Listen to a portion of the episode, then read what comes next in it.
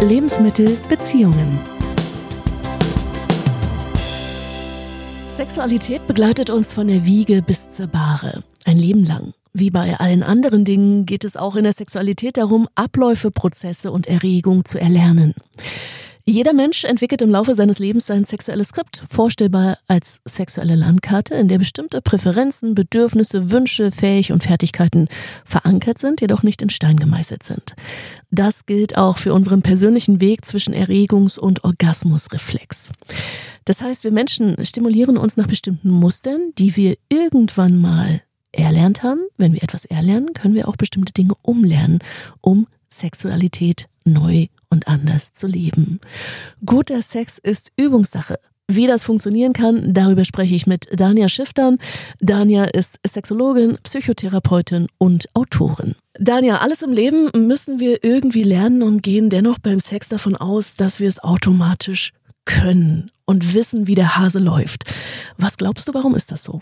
Ja, ich glaube einfach, das Thema Sexualität ist immer noch mit so vielen Mythen und, und Erwartungen und falschen Bildern belegt, dass wir halt nach wie vor keine gute Sexualbildung haben. Quasi niemand fühlt sich wohl mit dem Thema. Und wenn sich niemand damit wohlfühlt, dann bleibt so in dieser Grauzone. Entsprechend gibt es dann auch keine Ausbildung dazu. Und dann setzt sich so das fort, so dieses leichte Unbehagen.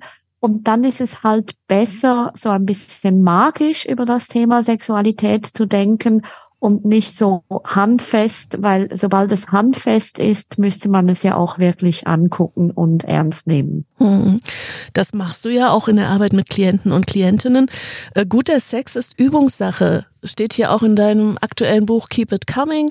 Wo legen wir denn am besten mit der Übung los? Also geht das los bei Körperkunde, Anatomie, Selbstbefriedigung? Was würdest du sagen? Das ist an sich völlig wurscht. Also wenn ich zusammen mit ganz vielen anderen Menschen erreiche, dass jeder Mensch weiß, dass Sexualität ein Lernprozess ist, dann bin ich schon glücklich. Mhm. Weil ich glaube, in dem Moment, wo man weiß, dass es ein Lernprozess ist, kann man was tun. Und was ist dann völlig irrelevant? Also das kann sein, dass ich dann schon als ganz kleines Kind auf dem Wickeltisch mich anfassen darf und meine Eltern schon mal nicht mehr erschrecken und schon gar nicht meine Hände wegtun.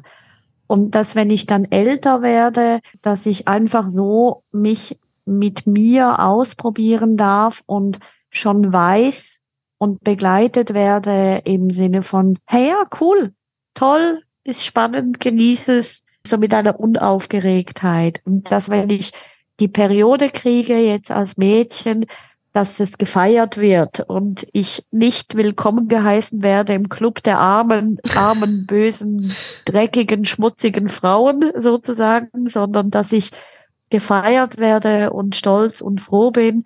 Und wenn ich als Junge meinen Samenerguss kriege oder Haare kriege oder überhaupt eine Erektion kriege, dass die genauso gefeiert und gefreut wird, wie wenn ich es hinkriege, von einem Turm runter zu springen, etc. Also ich glaube, wenn nur, wenn sich das schon beginnt zu etablieren und eine gewisse Selbstverständlichkeit bekommt, so diese ganz kleinen Sachen, dann ist das schon alles.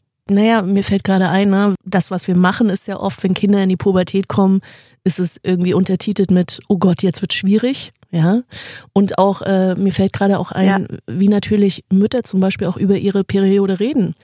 Ja, und auch was mir immer wieder auffällt, ist auch so überhaupt, wie ich über meinen Körper spreche oder so, wenn ich mich äh, vor dem Spiegel stelle und irgendwie meine, meine Rollen am Bauch kritisch betrachte oder kritisch äh, betatsche und, und halt zu meinem Partner so Sachen sage wie, ach, gell, also heute heute bin ich schon ein bisschen dick oder sowas. Mhm. Dann automatisch ist etabliert, mehr, mehr Rolle um den Bauch zu haben, ist schlecht. Und irgendwie Kleider müssen das verdecken oder eben sowas wie im Bikini, oh Gott, oh Gott. Oder auch, ah, zu wenig Busen, zu viel Busen, zu, zu, zu, zu, oder all das dann ist das alles etwas, was das Kind mitkriegt und beginnt sich ähm, so vor den Spiegel zu stellen, genau mit diesem kritischen Blick. Und schwupps haben wir einen Körper, der irgendwie kritisch betrachtet wird. Und man könnte vielleicht, wenn ich mich beginne vor den Spiegel zu stellen, sagen, ach, guck mal, diese Rundungen so weich, so schön, so toll, beginnt da meine Tochter ziemlich sicher auch mit dem und findet, wow, toller Körper. Und daneben, ah, Menstruation, ja, tut weh, vielleicht, oder wenn es vielleicht tatsächlich weh tut, vielleicht tatsächlich Kopfschmerzen ist, dass es dann eben nicht wie bei der Werbung ist, so, ich nehme jetzt Medikamente und diese Tage können mir gar nichts anhaben, sozusagen, sondern eher, ach, mein Körper sagt, geh in die Ruhe, geh mhm. in die Pause und dann mein Kind lernt, aha, wenn der Körper weh tut, macht Mami Pause. Ja. Und zwar liebevoll und schön. Mhm. Nun entwickeln wir ja alle im Laufe unseres Lebens unser sexuelles Skript, das heißt, was wir toll finden, was uns eher abtönt, ähm, wo wir Fähigkeiten und Fertigkeiten haben. All das ist ja nicht in Stein gemeißelt. Ähm, also auch die Art, wie wir uns erregen. Wir können umlernen. Was heißt denn das ganz konkret? Ja, ich antworte ein Stück weit weiter vorne, weil was ich sehr hilfreich finde mit Patienten, wenn die eigentlich genau das, was du jetzt schon in einer Selbstverständlichkeit formulierst, schon überhaupt realisieren. Also dass die überhaupt schon realisieren, hey, ich habe ja schon etwas, ich habe ja schon ein Skript, ich habe ja schon was gelernt und das ist schon mal mega viel und mega gut. Mhm. Oder weil fast alle Klienten, die oder Patienten, die bei mir sind, die sagen, ich kann nix, ich habe nix, ich spüre nix. Oder das, was ich spüre, ist viel zu wenig. Also es ist immer so der Blick so auf die Löcher, auf den Mangel. Und da braucht's meistens schon zwei, drei Stunden zu sehen, wow, ich habe da schon mal eine ganze Fülle. Und dann kommt dein Teil aus dieser Fülle raus, kann ich noch was mehr lernen. Ich mhm. kann das noch was dazu lernen.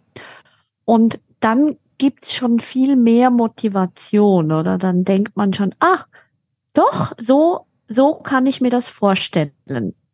Und dann vergleiche ich das gerne mit Tanzen, mit Musik. Aber nehmen wir mal das Thema Tanzen, dass man sagt, aha, bis jetzt habe ich Cha-Cha-Cha getanzt war ganz nett, hat mir für viel schon, schon was gebracht oder habe mehr erlebt dabei, wie ich bis jetzt wahrgenommen habe, aber ja. Mhm. Und jetzt würde ich schon mal noch gerne Tango oder Salsa mit dazu lernen. Und dann habe ich so die Wahl, weil die, deine nächste Frage wird ja vielleicht sein, wie tue ich das? Ja, später, Aber ich nehme es ja, jetzt einfach mal vorweg. mhm. Aber vielleicht die, das einfache Beispiel wäre, dann kann ich entscheiden, tanze ich jetzt nur noch Tango und lass Cha-Cha-Cha und alles andere weg und mache nur, nur, nur Tango. Oder mache ich halt Cha-Cha-Cha und tu dazwischen ein paar Tango-Schritte einfließen lassen. Das ist meinem Hirn egal. Das ist eher so eine Typfrage. Was fällt mir leichter? Mache ich lieber das, was ich kann und mit mir gewohnt ist und ich ergänze es und erweitere es? Oder sage ich, nee, ich bin also der Typ ganz oder gar nicht und dann mache ich dann nur noch Tango. Ja. Du hast ja eben gesagt, zu dir kommen viele Menschen, die eher so einen defizitorientierten Blick haben. Ja, was kann ich alles nicht? Ich habe neulich das Argument auch von einer Frau gehört, die zu mir sagte, ja, wieso soll ich denn da überhaupt was umlernen? Warum müssen wir denn alles optimieren? Jetzt soll ich auch noch mein, äh, meine Erregung optimieren oder meinen Orgasmus. So nach dem Motto geht's noch. Was entgegnest du diesen Menschen? Die hat recht. Sie muss überhaupt nichts. Ja, ja, natürlich. Ja. Toll. Warum nicht? Weil ich finde schon, wir sind so in einer Gesellschaft drinnen, eben noch besser, noch höher, noch mehr, noch mehr, noch mehr, noch mehr. Wenn sie da keinen Bedarf hat und, und das nicht als sinnvoll erachtet, hey, super, weil vielleicht ist sie eine von denen, die wohl ist und angekommen ist in dem, was sie hat. Mega toll. Mhm. Ich habe mehr Menschen bei mir, die sagen, das, was ich habe, das erfüllt mich nicht. Und ich habe gehört, man kann es man kann die Sexualität als erfüllender wahrnehmen. Und dann sage ich, ja, das können Sie. Das braucht aber einen Aufwand. Du arbeitest ja unter anderem nach dem Sexokorporell-Konzept. Das geht auf den kanadischen Psychologen und Professor für klinische Sexologie zurück, Jean-Yves Desjardins. Und da sprechen wir über Erregungsmuster. Die spielen also eine ganz, ganz große Rolle. Lass uns doch mal auf die verschiedenen Erregungsmuster gucken. Was gibt's alles? Ja, also es gibt schlussendlich eine Million verschiedene Muster. Desjardins hat der Einfachheit halber das in ungefähr, kann man sagen, vier so Prototypen unterteilt, damit man sich vielleicht einfach besser oder einfacher wiedererkennt. Aber in der Realität gibt es ganz viele Mischformen, es gibt ganz viele Varianten und so. Also das heißt, jeder, der jetzt zuhört und denkt, ja, aber das ist zu einfach, ja, es ist ein Modell. Es ist zu einfach, ähm, aber es hilft einem vielleicht auch mal zu merken, aha, man kann Logiken entwickeln. Und in der Praxis benutze ich ganz häufig das Wort, was ist die Logik von Ihrem Körper, von Ihrem System? Weil so kriegen die Leute schon ein Verständnis, aha, da gibt's, das kann man verstehen. Genau, aber nun zu Desjardins, beziehungsweise zu den Prototypen oder Modi, wie es mhm. lange, Modus, ein Modus, die Modi, wie es lange genannt wurde. Der erste, der wurde früher mal arch archaischer Modus genannt. Heute verwende ich häufiger das, das Wort Druckmodus oder Drucksystem, weil das ist so ein System, was wir häufig so in der frühesten Kindheit entwickeln und entdecken, wenn wir uns sehr fest anspannen im Körper oder den Po fest anspannen, die Oberschenkel fest anspannen, zusammendrücken oder vielleicht überkreuzen und zusammendrücken, dann entsteht im Genital ein Druck, eine Spannung, welche wiederum Erregung auslösen kann. Das ist eine Art und Weise, sich zu erregen, die häufiger Frauen anwenden, Mhm. Also häufiger realisieren Frauen, wenn sie sich auf den Bauch drehen und zum Beispiel das Becken gegen ein Plüschtier oder gegen die Bettkante oder gegen die Sofalehne oder was auch immer drücken, dann können sie da Erregung, also den Erregungsreflex auslösen und so ganz hoch treiben, also bis zu einer Entladung. Mhm. Also das ist so eine ziemlich tolle Methode, die man für sich selber anwenden kann und sehr praktisch funktioniert und manchmal sogar anwendbar ist, wenn andere Leute da sind und die kriegen das nicht mal mit. Also für viele Frauen ist das so ein hübsches Geheimnis, dass sie sich da am Erregen sind. Mhm. Es gibt aber auch Männer, die das machen. Es gibt Männer, die drücken ihren Penis zwischen den Oberschenkeln quasi flach und können so Erregung auslösen oder legen den Penis irgendwo drauf und drücken Bücher drauf oder die Hände drauf, weil sie das auch entdeckt haben. Man sagt darum archaisch, weil ganz früher, wenn man noch so in Windeln ist, beziehungsweise äh, noch ganz, ganz klein ist, dann kommt man mit den Händen gar nicht zum Genital hin und ähm, hat aber dann so entdeckt, ah, ich kann auch ohne anfassen, kann ich das auslösen. Ja. Also ist äh, so. Genau, das wäre so das Erste. Soll ich einfach weitermachen? Genau, ja. Mechanisch kommt, glaube ich, dann. Genau, früher hieß das mechanisch.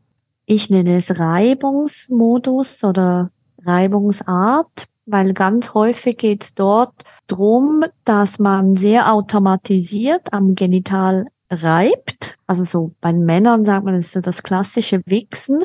Schnell hoch und runter am Penis reiben oder nur über die Eichel reiben. Viele Frauen wenden das an, über den Klitoriskopf schnell mechanisch hin und her zu reiben. Die haben gelernt, auf diese Art Erregungen auszulösen, manchmal auch bis zu einem Orgasmus beziehungsweise bis zu einer Entladung hinzuarbeiten. Und da gibt's dann auch noch die Abwandlung mit dem Vibrator. Also mhm. man sagt vibrationsinduzierter Modus. Das klingt alles so ein bisschen kompliziert. Aber da ist auch so die Idee, ähm, mit einem Vibrator, dass man den hinhält und einfach so mhm. ganz kleine, kurze Impulse macht. Was dort häufig spezifisch ist, dass es an einem bestimmten Ort stattfindet, in einer bestimmten Geschwindigkeit, in einem bestimmten Druck, der immer gleich ist und man hat eigentlich immer noch genügend Zeit, da irgendwie mit den Gedanken irgendwo anders hinzugehen. Also es läuft eher so unaufgeregt ab. Auch das ist ein, eine Art und Weise, die unglaublich effizient sein kann, unglaublich gut sein kann, auch mit sich alleine, so quasi quadratisch praktisch gut ist. Also es kennen viele. Also ich würde sagen, der Mehrheit der Menschen befinden sich in dem. Mhm. Das ist Nummer zwei. Mhm. Und äh, die, die anderen beiden, lass uns mal auf die gucken. Da geht's ja mehr um Sinnlichkeit. Genau, also das wäre so der dritte, der hieß früher ondulierender Modus. Ich nenne ihn Sinnlichkeitsmodus, genau wie du jetzt auch gesagt hast. Es sind tendenziell mehr Frauen wie Männer, die da einen Zugang haben. Das ist so, dass dort die Frauen, nennen wir es mal so, sehr viel mit Genuss arbeiten. Also die können ihr ganzes Genital, ihren ganzen Körper einsetzen mit Tanzen, mit fließenden Bewegungen, mit fließendem Streicheln über den ganzen Körper, mit Gerüchen, mit Gedanken, mit vielleicht Gegenständen wie Federn etc. Also so, so sehr schwelgend in dieser Sinnlichkeit drin sich bewegen. Sie können mit Einbewegungen die, die Erregung höher machen oder wieder flacher machen. Aber es sind Menschen, die profitieren sehr so von dem Spiel. Also da geht es mehr um den Weg wie um das Ziel. Mhm. Also falls man als Ziel den Orgasmus oder die Entladung quasi definieren würde, die profitieren von diesem Spiel. Auch zum Beispiel im Tantra wird das häufig so angewendet, so dieses mehr, weniger, stärker, schwächer. Und das ist auch etwas, was man alleine gut anwenden kann oder im Paarspiel gut anwenden kann. Manchmal haben diese Frauen die Grenze, dass sie dann die Erregung nicht zu einer Entladung hochbringen können. Also die können gut in einer hohen Erregung spielen, machen, tun, aber vielleicht dann nicht die Grenze zu einem Orgasmus, mhm. zu einer Entladung überschreiten. Mhm. Genau. Und der letzte, der hieß früher quasi wellenförmiger Modus. Ich nenne den auch nochmal anders. Und das sind Menschen, die kommen weniger wegen sexuellen Anliegen in die Praxis. Die sind dann eher zum Beispiel paartherapeutische Anliegen, weil das sind Menschen, die haben so die Möglichkeit, ähm, auf einer viel breiteren Klaviatur zu spielen. Also die können Druck einsetzen, die können Reibung einsetzen, die können Sinnlichkeit einsetzen, Bewegung einsetzen.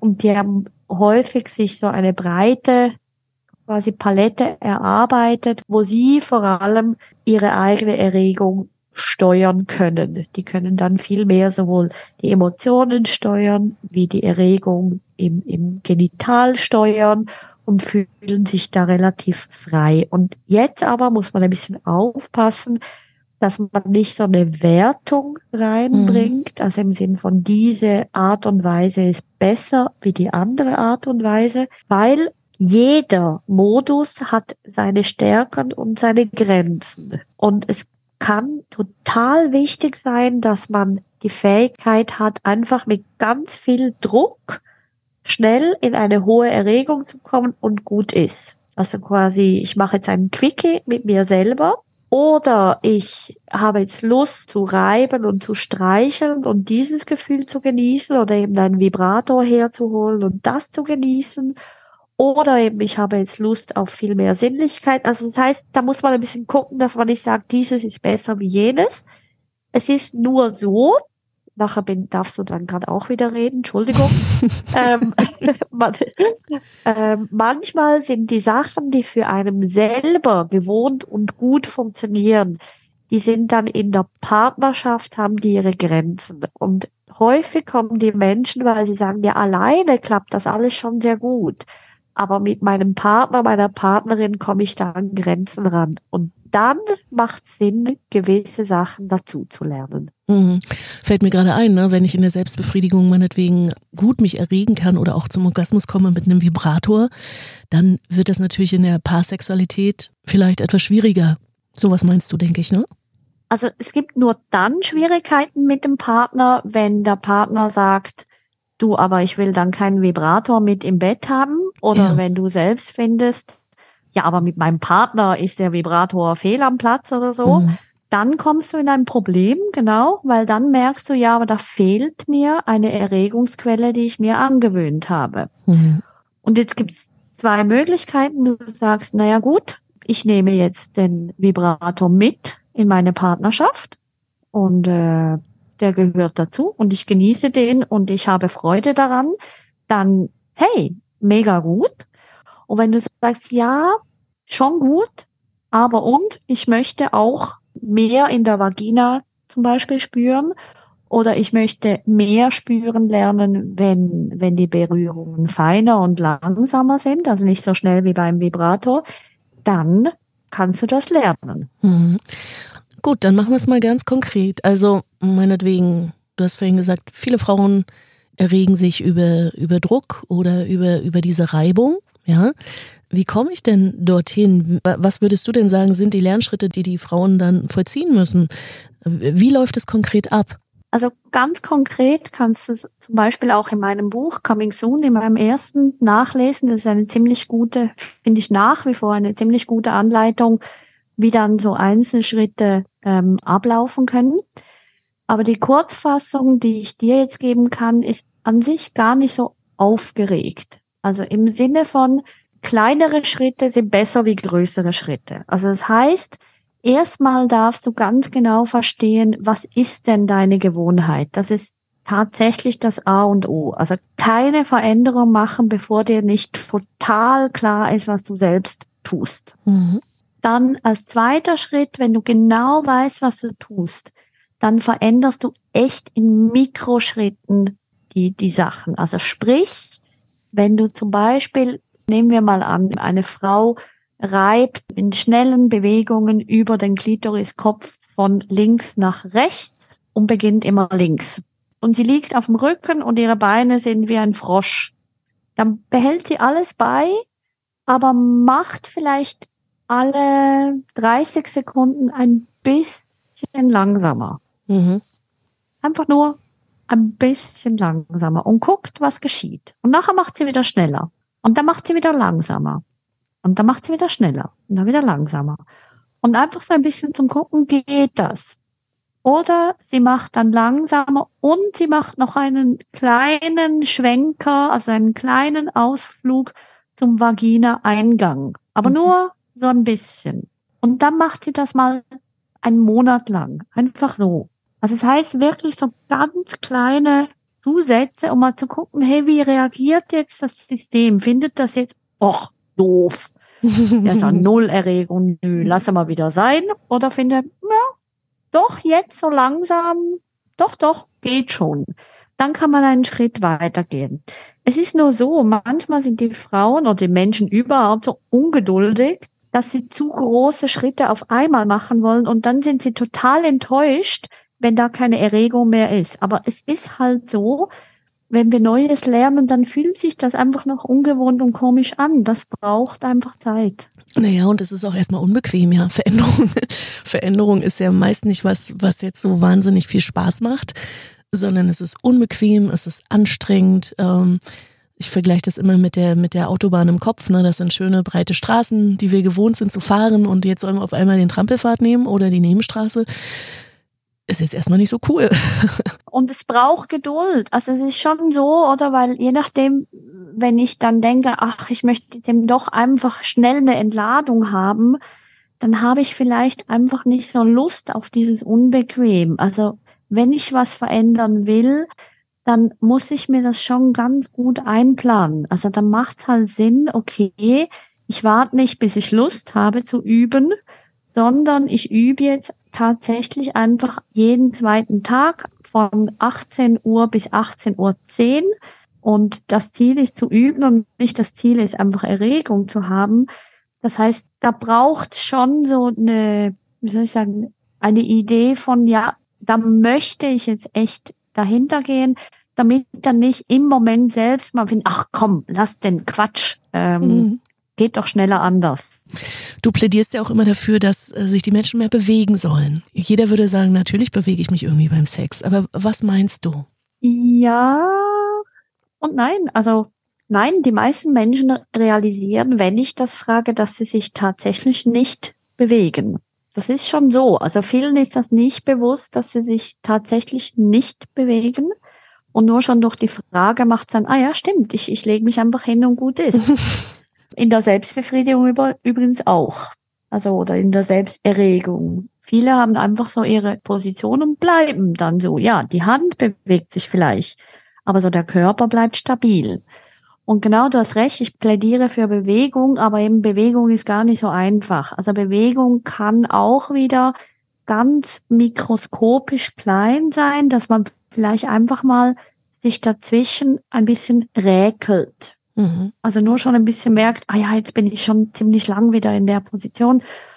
So, so quasi ein bisschen Entspannungsübungen, also wirklich so ganz klein, okay, warte, ah, mhm. Schulter wieder mal runter, Arm mal wieder umpositionieren, Po mal wieder ein bisschen anders hinlegen.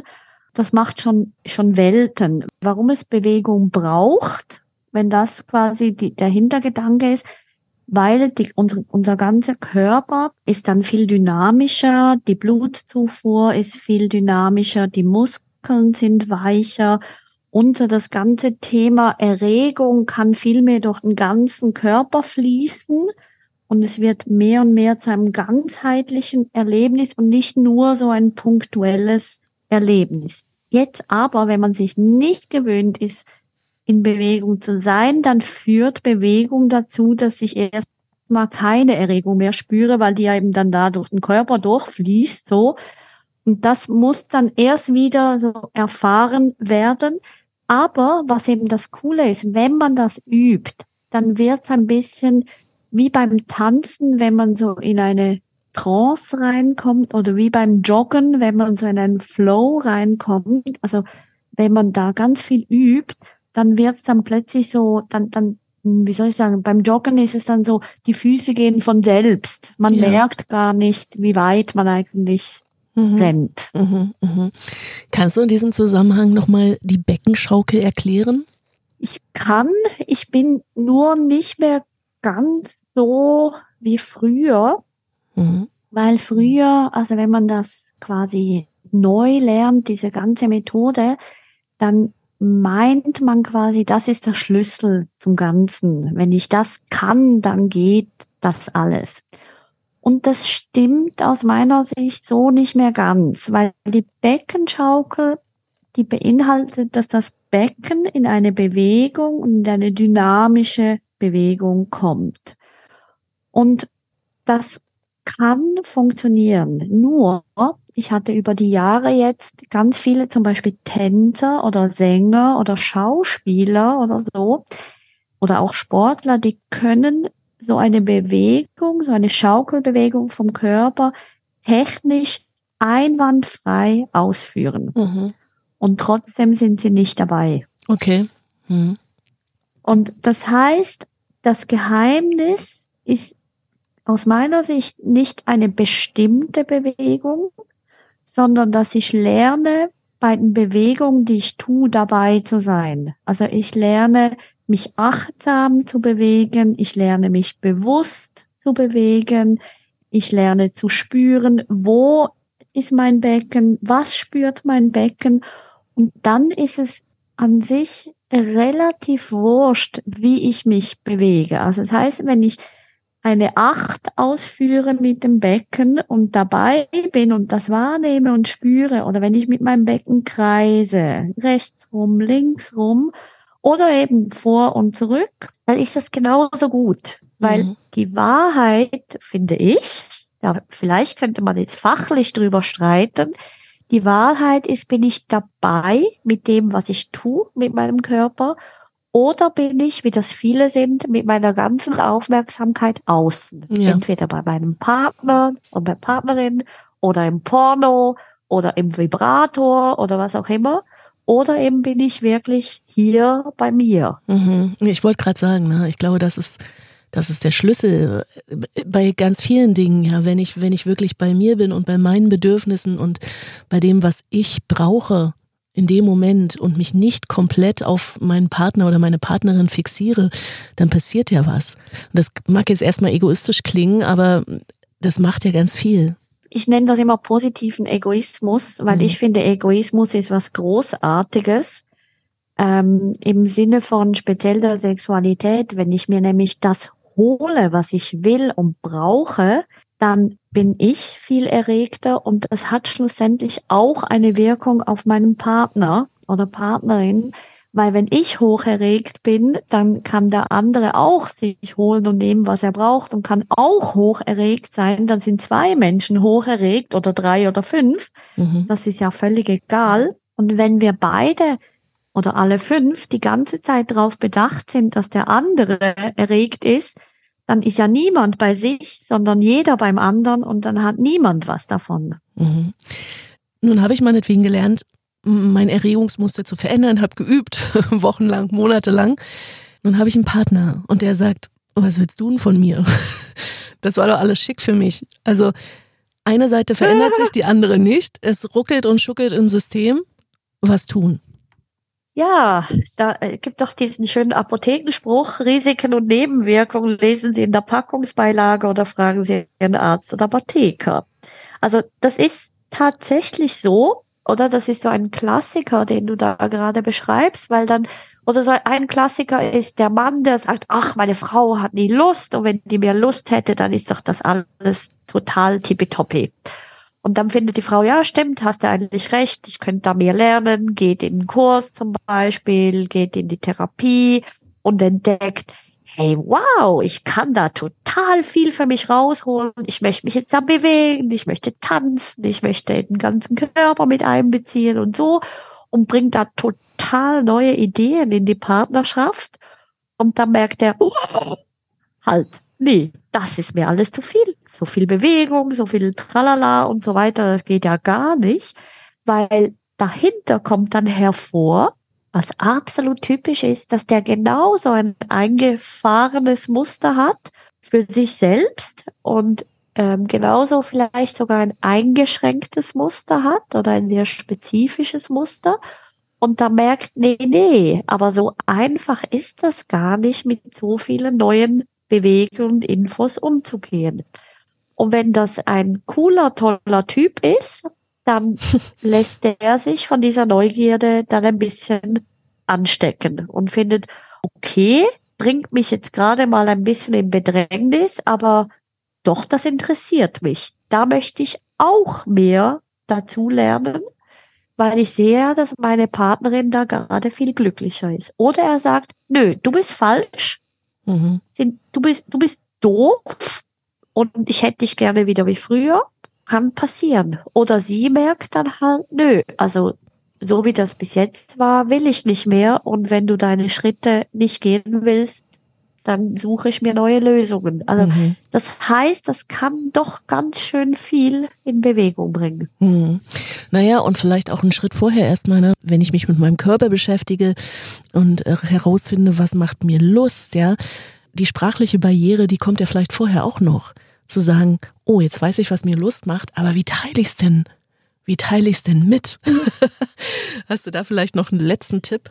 Ja, ich muss immer ein bisschen schmunzeln, weil natürlich kann man jetzt sagen, so, jetzt geht ihr mal spazieren und jetzt sprecht ihr mal drüber, wie das so sein soll. Das kann man, das ist immer eine gute Idee. Und was man aber auch kann, man kann die Hand des anderen nehmen und führen. Mhm. Oder man kann auch sagen, okay, ich nehme jetzt mal deine Hand oder ich lege meine Hand auf deine Hand und zeig dir mal, wie das gehen könnte vom Tempo. Ja. Oder ich sage in dem Moment schneller, langsamer, mehr so, mehr so, mehr so. Also egal wie rum, es kann alles richtig und es kann alles falsch sein, weil es braucht ein bisschen Mut, eingefahrene, gewohnte Systeme ein bisschen zu rütteln.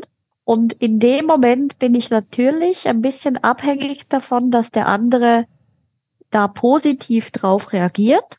Und aus meiner Sicht ist aber jede Reaktion eine gute Reaktion, weil wenn der andere schlecht drauf reagiert, dann ist das ja auch eine Nachricht an mich. Und dann ist es ja auch für mich wichtig, da nicht zu denken, oh Gott, ich habe was Schlimmes und was Falsches gemacht, sondern vielleicht ist es genau für mich wichtig zu merken, ah, mein, mein Partner, meine Partnerin hat gar nicht so ein Interesse dran, da auszuprobieren oder auf mich einzugehen. Und dann haben wir da ganz andere Themen in der Partnerschaft, die vielleicht jetzt dran sind, anzugehen. Klar, dann trennen sich womöglich auch die Wege. Auch das könnte natürlich passieren. Genau, es kann sein, dass sich dann die Wege trennen und das ist vielleicht gut. Was nehme ich mit? Guter Sex ist Übungssache, sagt äh, Dania Schiftern.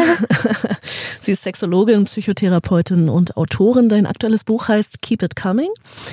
Wie immer beginnt Veränderung bei uns, zu schauen, was brauche ich, was tut mir gut, was macht mir Spaß und was möchte ich eigentlich auch in meiner partnerschaftlichen Sexualität. Liebe Dania, hab vielen Dank und herzliche Grüße in die Schweiz. Danke vielmal und äh, wie immer, also eine echte Freude und ich fand jetzt gerade deine Zusammenfassung großartig, weil die positive Message, die ich jetzt da noch anhängen will, ich kann nämlich wirklich an mir, mit mir was verändern und bin gar nicht so abhängig von meinem Gegenüber, sondern kann schon für mich selbst so viele Schritte gehen, viel, viel mehr, wie sich die meisten bewusst sind. Ich danke dir. Danke dir. Lebensmittel Beziehungen.